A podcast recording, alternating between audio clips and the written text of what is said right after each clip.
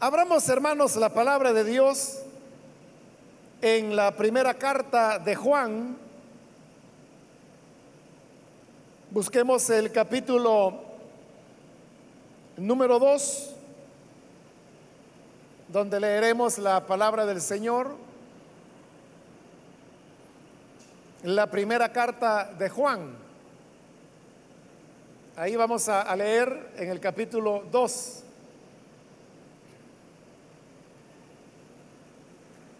La palabra del Señor nos dice en la primera carta de Juan, capítulo 2, versículo número 9, el que dice que está en la luz y aborrece a su hermano, está todavía en tinieblas.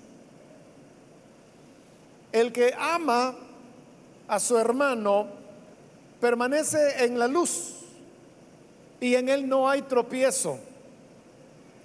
Pero el que aborrece a su hermano está en tinieblas y anda en tinieblas y no sabe a dónde va, porque las tinieblas le han cegado los ojos. Amén. Solo eso leemos. Pueden tomar sus asientos, por favor, hermanos.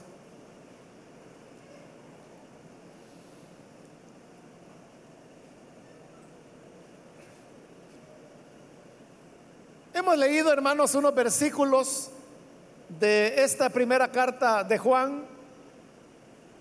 Sabemos que las enseñanzas de Juan estaban estrechamente relacionadas con el tema del amor, el cual él decía que era un mandamiento nuevo al mismo tiempo que antiguo, ya que como el Señor Jesús lo enseñó, en el amor se resume eh, toda la ley y los profetas, todo lo que la palabra de Dios tenga que enseñarnos está relacionado con el tema del amor. Y por esa razón es que en el versículo 9 él dice que el que está en la luz y aborrece a su hermano está todavía en tinieblas. El tema de la luz y las tinieblas también es otro de los temas más repetidos por Juan, él ve el universo como un enfrentamiento continuo que se da entre la luz y las tinieblas, es decir, entre el mal y el bien, entre Dios y Satanás, entre la rectitud y el pecado. Andar en luz significa estar en una relación correcta con Dios, en tanto que andar en tinieblas significa haberse alejado de Dios, el cual la palabra también nos dice que es luz. Por eso puede haber una persona que diga que está en la luz, pero si esa persona aborrece a alguien, la verdad es que todavía está en tinieblas. En otras palabras, no podemos nosotros tener una relación correcta con Dios si nuestras relaciones con las demás personas no son relaciones de amor. Y esto no tiene que ver solamente con el tema de amar a los hermanos, porque a veces así queremos suavizar las cosas y decimos, es verdad que a mí no me cae muy bien tal persona, pero como es un impío, y ese es nuestro camino de escape a una realidad, y esa realidad es la que estamos leyendo ahora acá, que el que aborrece a otra persona anda en tinieblas. Nuestra responsabilidad es amar y amar a todos, sean creyentes o no. Si nosotros amamos a las personas, entonces estamos en una buena relación con Dios. Pero si aborrecemos a alguien, dice la palabra que aún andamos en tinieblas y consecuentemente nuestra relación con Dios no será la apropiada. Es una contradicción que alguien diga que anda en la luz si al mismo tiempo aborrece a una persona. No podemos decir que amamos a Dios cuando aborrecemos a, cualquier ser humano que tiene la imagen de Dios. No es posible, es una contradicción. La verdadera espiritualidad es aquella que está basada en un amor genuino, en un amor auténtico hacia todas las personas. En el versículo 10 continúa diciendo que el que ama a su hermano permanece en la luz y en él no hay tropiezo. Cuando amamos a las demás personas, entonces no vamos a encontrar tropiezos ni obstáculos en nuestra vida. El amor del cual nos habla Jesús y el amor que es al que se está haciendo referencia en esta carta, es un amor sin límites, sin fronteras. Es un amor que debe ser igual para todas las personas. Si nosotros amamos solamente a quienes nos aman, Jesús dijo que eso lo hacía cualquier pagano y cualquier fariseo hipócrita también amaba a quienes le amaban. Mas Él nos enseñó que nosotros debemos amar a quien nos aborrece, amar a nuestro enemigo. Ese es el verdadero amor. Eso es lo que marca la diferencia entre ser un creyente o ser alguien que no tiene conocimiento en Dios. En otras palabras, es la diferencia entre andar en luz o andar en las tinieblas. El amar al enemigo es lo que distingue al creyente, porque que usted ame a su familia, que ame a sus amigos, que ame a quienes le corresponden ese amor, eso, repito, el Señor dijo que cualquier pagano lo hace, cualquier satanista, cualquier ateo lo hará. Pero lo que solamente el creyente hace es amar a su enemigo. Por eso bien dijo el Señor, en esto conocerán que son mis discípulos, en que se aman los unos a los otros. Esa es la marca distintiva. El ser seguidores del Señor, el amar a Dios, el andar en luz, no es algo que tenga que ver con que uno deba asistir a una iglesia o tenga que ser miembro de alguna religión en particular. Si usted ha leído la Biblia alguna vez, ya sabrá que no hay un solo versículo en la Biblia que diga que debemos ir a determinada iglesia. Pero sí hay abundancia de pasajes que nos enseñan que debemos amarnos, que debemos amar al enemigo, bendecir al que nos maldice,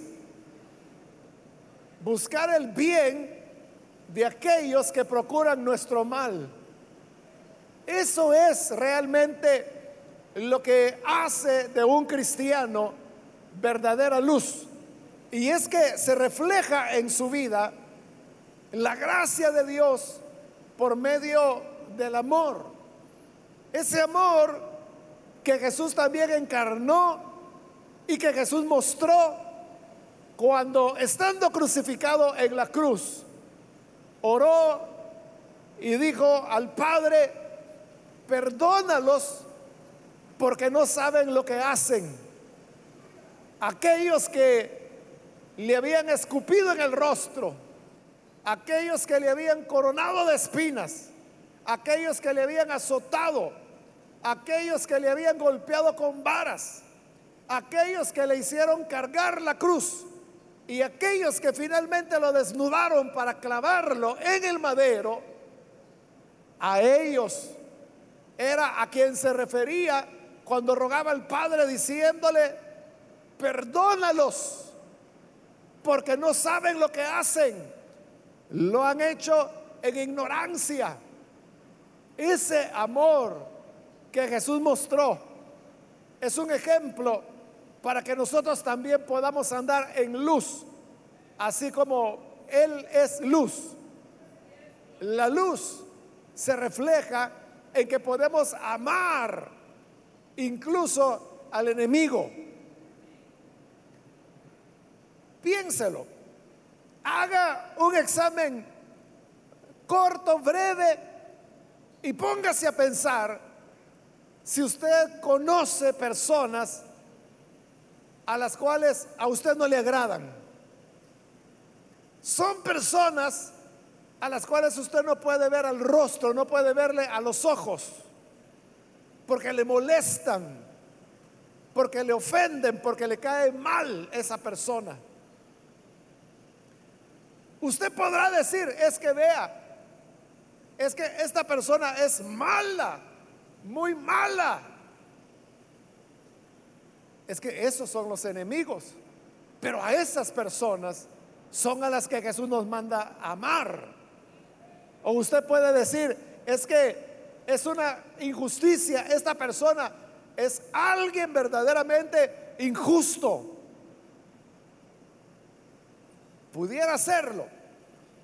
Digamos que lo es. Pero nuestra responsabilidad es amarle. Hace poco, hermanos, en una pequeña reunión de cristianos, surgió el tema acerca de, del maltrato hacia la niñez, de, de los abusos que la niñez recibe, sea verbal, sea físico, sea sexual.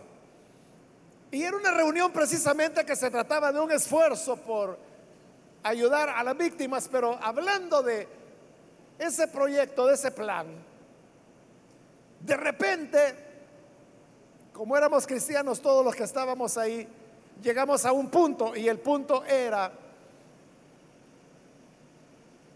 que la atención a la niñez abusada nunca va a ser completa si no se ayuda al victimario también.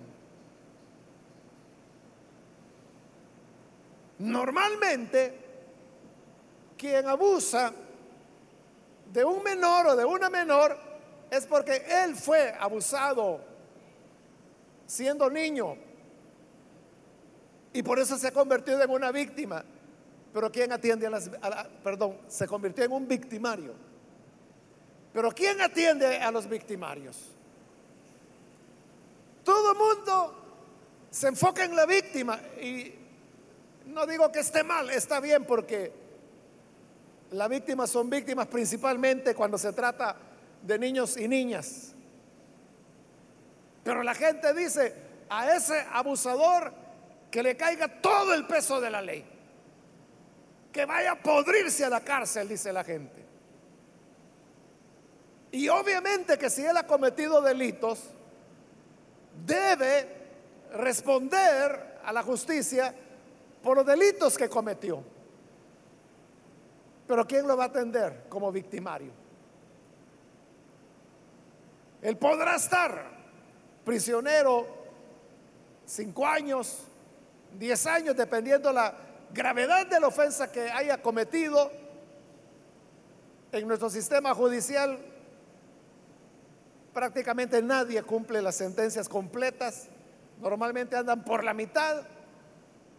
Es decir, que esta persona a los cinco años, a los tres años estará saliendo. Y cuando salga, ¿qué cree usted que va a salir a hacer? Si nunca recibió una atención, Entonces es la iglesia la que debe atender también a los victimarios. Usted podrá decir, pero mire, es que a mí no me dan nada de ganas de ayudar a un victimario. O sea, nuestros corazones están abiertos para ayudar a la niñez victimizada, pero no a los abusadores. Pero si no los ayudamos a ellos, siempre habrán nuevas víctimas. Siempre habrá otros afectados, nuevos abusos. Pero ¿por qué no queremos ayudar al victimario? Porque nos, nos representa una persona repugnante a quien rechazamos porque lo vemos como enemigo, tal vez no nuestro, pero enemigo de la niñez, como un peligro.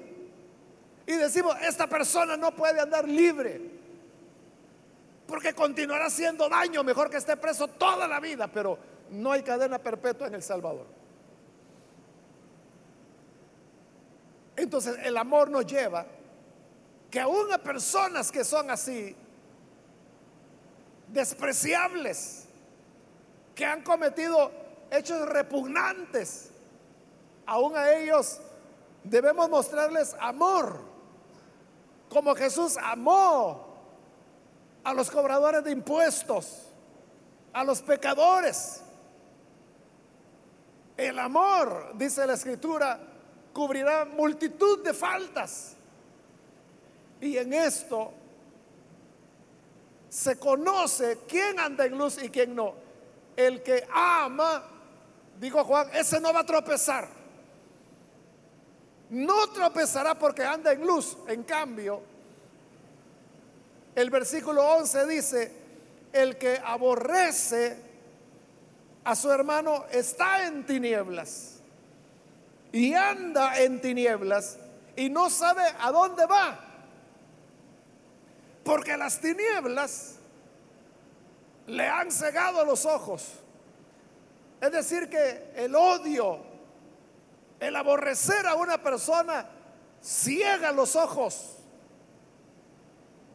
Lo ciega espiritualmente porque la persona anda en tinieblas.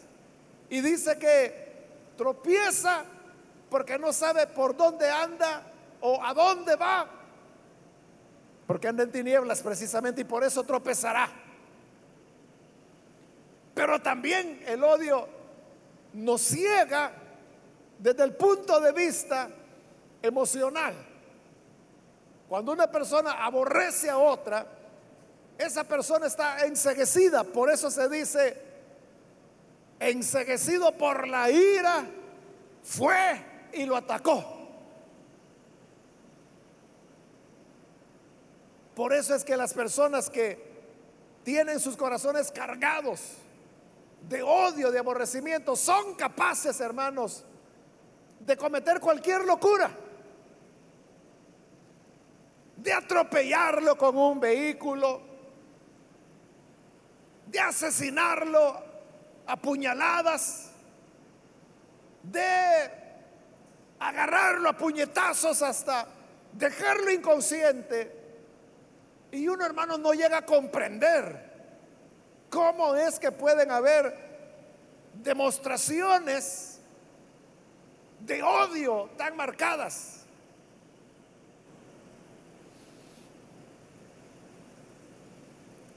Si usted lee las noticias sabrá que hace un mes atrás aproximadamente, en México capturaron, de casualidad, porque fue una casualidad, capturaron al hijo de un famoso narcotraficante. Pero la reacción de los narcotraficantes fue tan violenta que la policía se vio en la necesidad de soltarlo y, lo soltaron. Como le digo, todo parece indicar que, o sea, la policía no lo andaba buscando. Simplemente se dieron las circunstancias en donde lo detuvieron, no sabían que era él, pero cuando ven que es él, entonces lo retienen. Pero no era algo planeado, no era una labor de inteligencia, no sabían que él andaba ahí. policía que dirigió esa era como un retén. A pesar que lo soltaron al no traficante, a los pocos días ese policía fue asesinado. El punto es la manera como lo asesinaron. Lo mataron de 85 tiros. Entonces, ¿cuánto odio debe haber para ahí literalmente coser a balazos a una persona?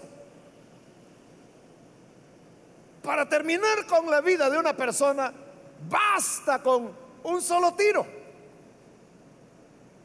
Pero cuando ya se habla de 85 tiros, entonces eso significa descargar todos los las cananas, no sé qué tipo de arma habrán utilizado. Pudiera implicar volverlas a cargar y volverlas a descargar todas, hasta literalmente coserlos a balazos que ya, ya no le caben más tiros en el cuerpo. Ya es más plomo que carne ese cuerpo. Ese es el odio que enseguece a las personas. Y por eso dice Juan, que el que aborrece a su hermano, el que aborrece a alguna persona, anda en tinieblas, él ya no ve, quedó enseguecido, está en tinieblas, anda en tinieblas, no sabe a dónde va, porque las tinieblas lo han cegado. Y así es como el aborrecimiento a una persona nos puede llevar a fracasos, a tragedias, es lo que ha producido guerras, es lo que ha producido matanzas, secuestros, violaciones, asesinatos, robos, incendios, accidentes de, tránsito. Y uno podría alargar la lista. Niños que han sido asesinados para darle una lección a sus padres. El aborrecimiento enseguece. Por eso debemos tener nosotros cuidado, hermanos, porque si dejamos que nuestro corazón se cargue de una diferencia con una persona, de un rechazo hacia alguien, podemos llegar a condiciones donde usted ni se imagina.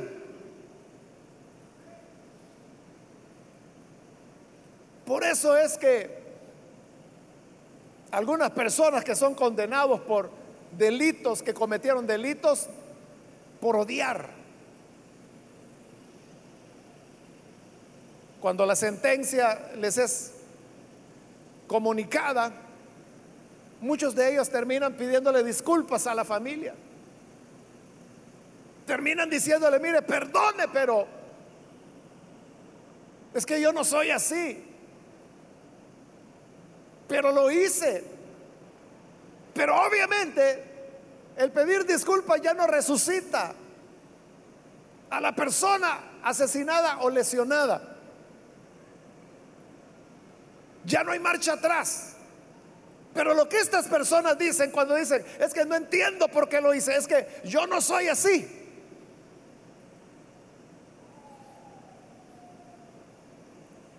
Recuerdo hace años atrás, hermano, un caso dramático de un hombre que le debía dinero, tenía un amigo que le había prestado dinero y nunca le pagó.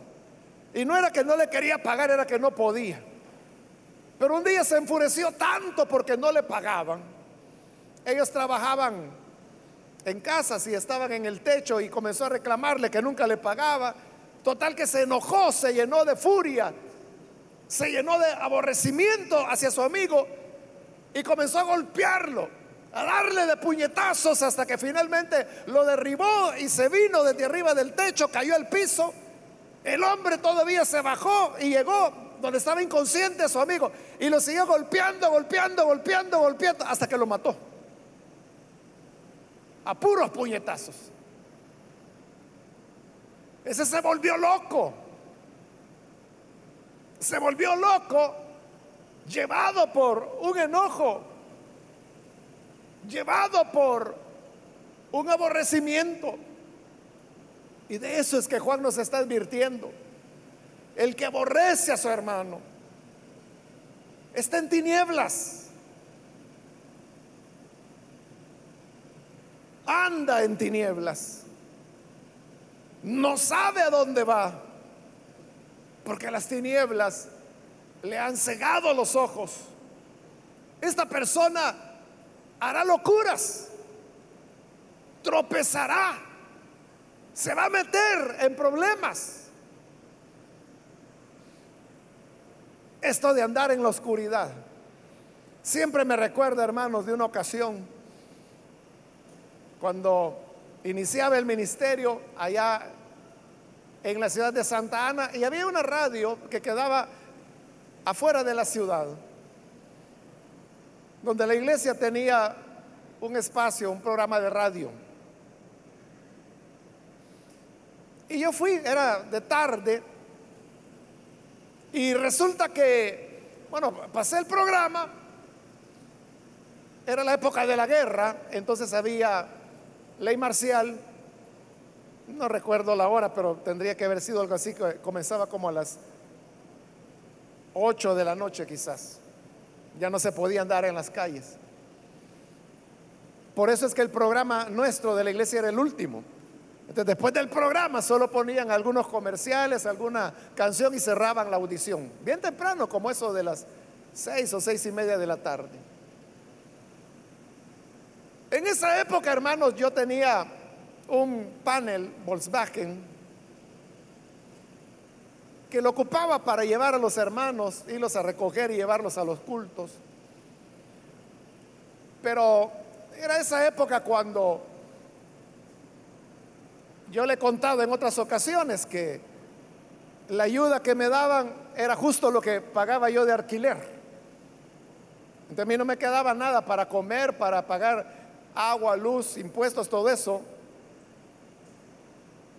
Y como yo sobreviví, eso duró años. ¿Cómo sobreviví? Le he dicho varias veces, yo no sé.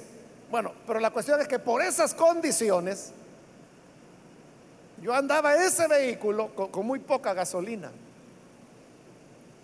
porque no le podía echar cinco colones, porque eso era un lujo para mí. Y cabal, hermanos, ese día ya estaba oscureciendo y el locutor que estaba de turno me dijo, ¿me lleva? Sí, le dije yo.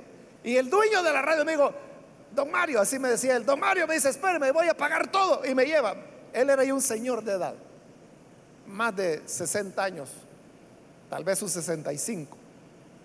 Está bien, le dije yo. cerraron todo y nos subimos y comenzamos a caminar. Y solo habíamos caminado, hermanos, como un kilómetro cuando plum me quedé sin gasolina. Y estábamos, eso era fuera de la ciudad, entonces era un lugar semirural, calle de tierra, no había iluminación. Estábamos en un punto entre la, la calle antigua, a Santa Ana y la autopista. En esa época llamada Calle Nueva, todavía algunas personas que le siguen llamando Calle Nueva. Estábamos en un punto intermedio y ya estaba cayendo el sol y yo sabía que, bueno, los tres sabíamos que había ley marcial, que iba a oscurecer y que ya no podíamos andar en la calle. Entonces yo me puse a calcular más o menos dónde estábamos y yo llegué a la conclusión que el camino más corto era salir hacia la calle antigua. Ya para esa hora ya no había autobuses, pero entonces mi idea fue, yo voy a ir, voy a salir a la carretera, voy a pedir a alguien que me lleve a donde los hermanos, donde algún hermano, y le voy a pedir que vayamos a comprar gasolina para volver y echarle el vehículo y salir. Entonces, al locutor, que era un joven, que por cierto hoy es pastor, yo le dije, usted podría quedarse aquí, por favor, y yo voy a ir a traer ayuda. Sí me dijo, yo, yo aquí lo espero. Algo así como cuidando el vehículo. Era un panel viejo, pero había que cuidarlo. Y entonces yo le dije al otro señor, al dueño, que ya era un señor, quédese aquí, le dije. Y yo voy a regresar, voy a ir a traer ayuda. Pero este señor no quería quedarse. Y como le digo, él ya era un anciano. Y yo le dije, quédese, quédese. Y le dije, porque yo voy a caminar rápido. Yo no lo voy a andar esperando porque tengo que llegar a tiempo y tengo que regresar con gasolina antes que comience la ley marcial. Pero el señor necio que no, que no, que no. Y usted sabe un señor así como de 65 años era él. ¿Quién lo saca de ahí? Total que él que se iba conmigo. Bueno, entonces le dije, va, está bien. Pero yo voy a caminar rápido, le dije. Y yo comencé a caminar rápido de verdad, pero allí ya estaba, ya el sol ya había caído. Yo no tenía problemas en caminar en la oscuridad porque, pues usted sabe, uno se adapta a, la oscuridad. No había nada, nada. Una zona despoblada, no había una lámpara, un foco, no había. Y yo no andaba lámpara ni nada. Yo ahí tendría como mis 22 años, ¿verdad? Entonces yo no tenía dificultades en, ver el camino, pero el Señor, el viejito, o sea, yo creo que de día ya le costaba ver, ¿verdad? Y menos de noche. Entonces yo caminaba y caminaba y de repente oía que ¡brum! él se caía. Entonces yo tenía que parar y regresar y lo levantaba y le decía, mire, quédese aquí. Ya no me siga, quédese porque se va a golpear. No, no, no, me decía, yo voy. Y necio el hombre. Entonces yo seguía caminando rápido porque tenía que llegar a la autopista. Porque en la medida que el tiempo avanzaba, cada vez había menos vehículos que me pudieran dar el ray para ir y menos para regresar, ¿no? Y seguía caminando y blongón otra vez.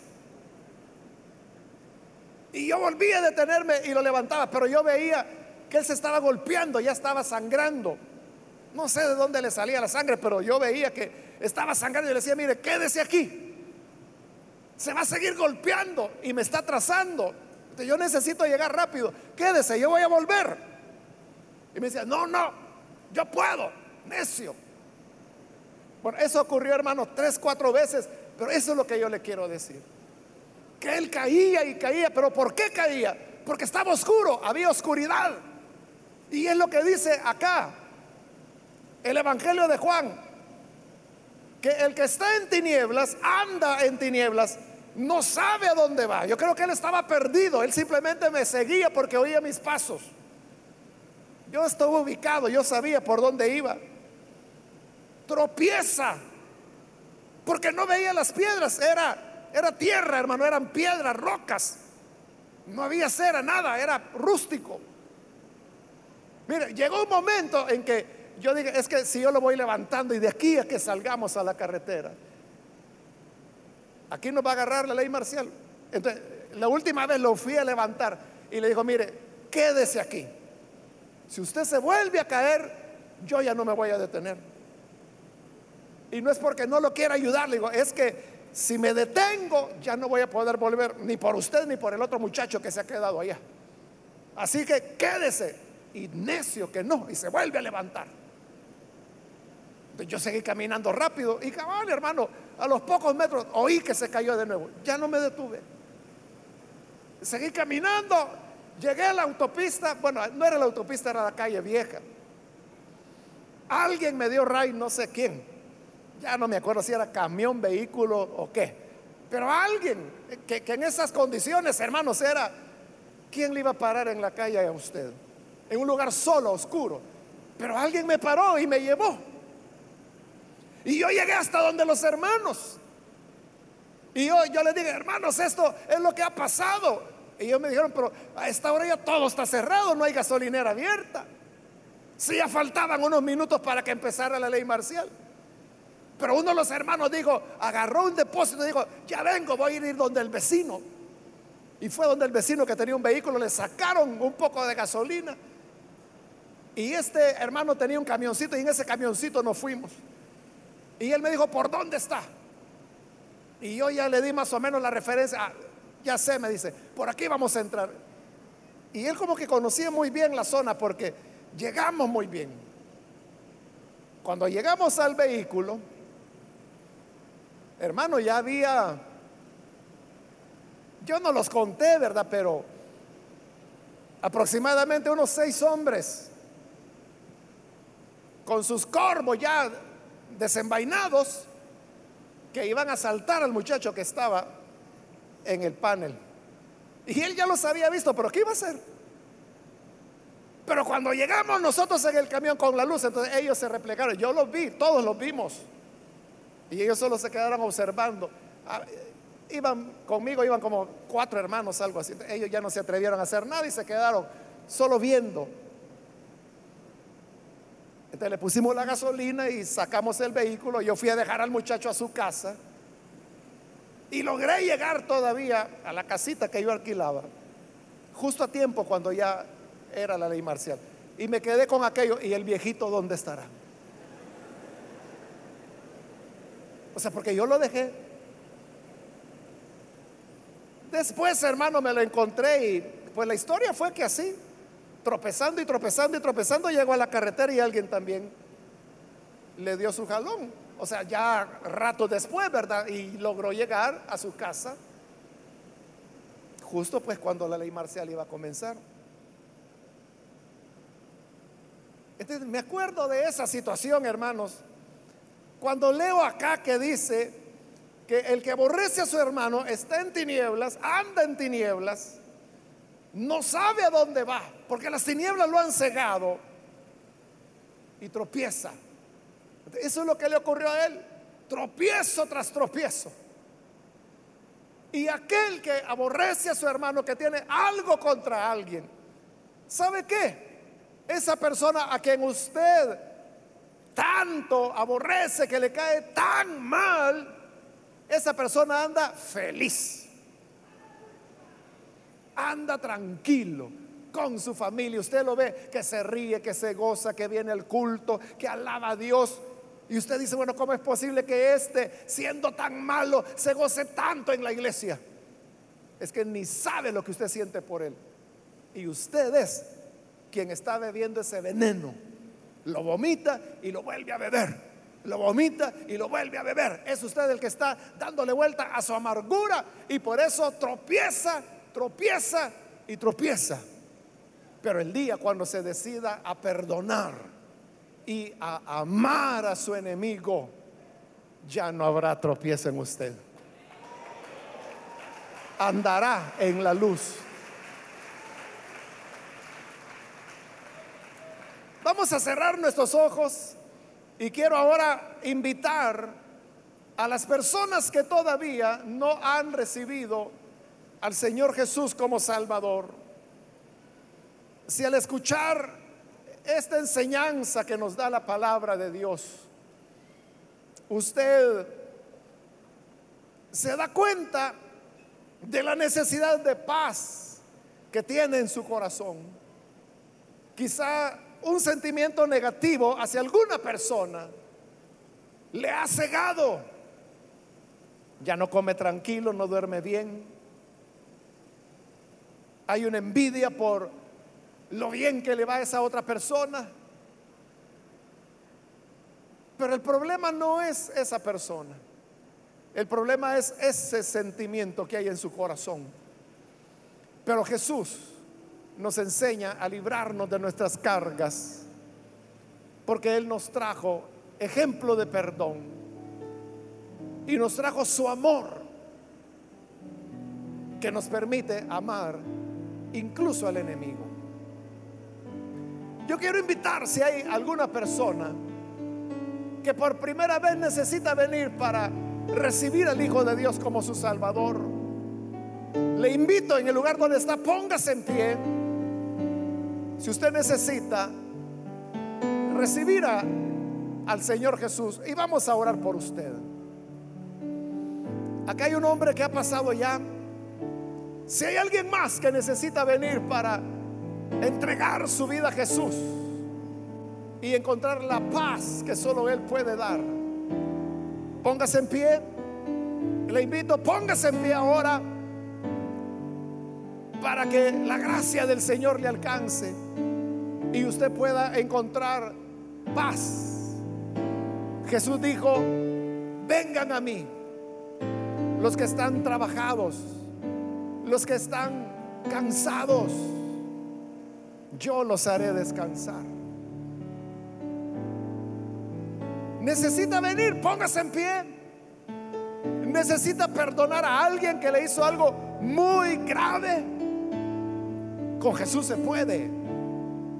Póngase en pie para que podamos orar por usted. Alguien más que lo hace. Con toda confianza. En el lugar donde está, póngase en pie para que oremos por usted. Ven, aquí hay otra persona. Dios le bendiga, bienvenido. Si hay alguien en la parte de arriba, también puede ponerse en pie para que oremos por usted. Aquí atrás hay otra persona que viene, Dios lo bendiga. Bienvenido. Alguien más que necesita pasar. Venga. Para encontrar el descanso, la paz que solo Jesús puede dar. Póngase en pie.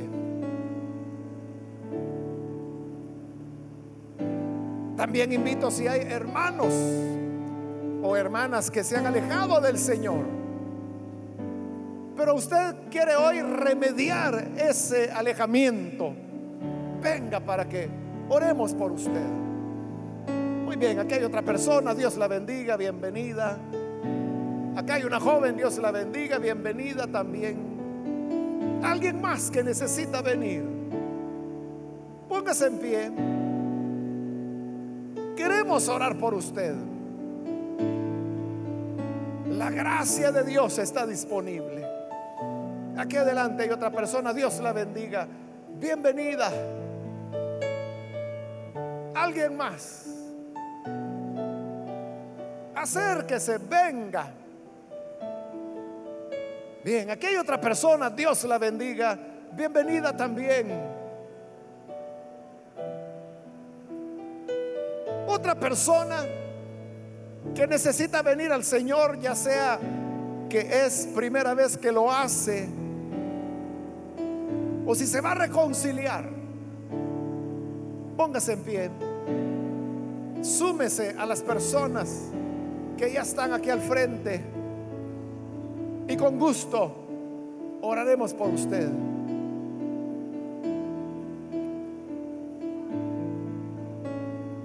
¿Hay alguien más? Termino la invitación, hago una última llamada. Si hay alguien más que necesita venir al Señor para entregarse a Él por primera vez, o viene a reconciliarse, póngase en pie y aproveche porque esta fue ya la última invitación que hice y vamos a orar. Muy bien, aquí en medio hay otra persona. Dios la bendiga. Acá hay un hombre que pasa. Dios lo bendiga también. Aquí hay otro hombre más que viene. Bienvenido también.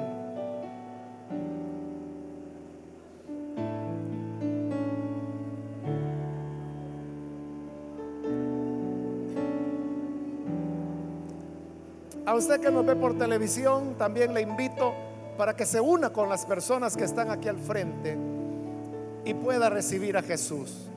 Ore con nosotros. Señor, te damos las gracias por estas personas que están aquí, que vienen, Señor, con su corazón cargado, su corazón herido.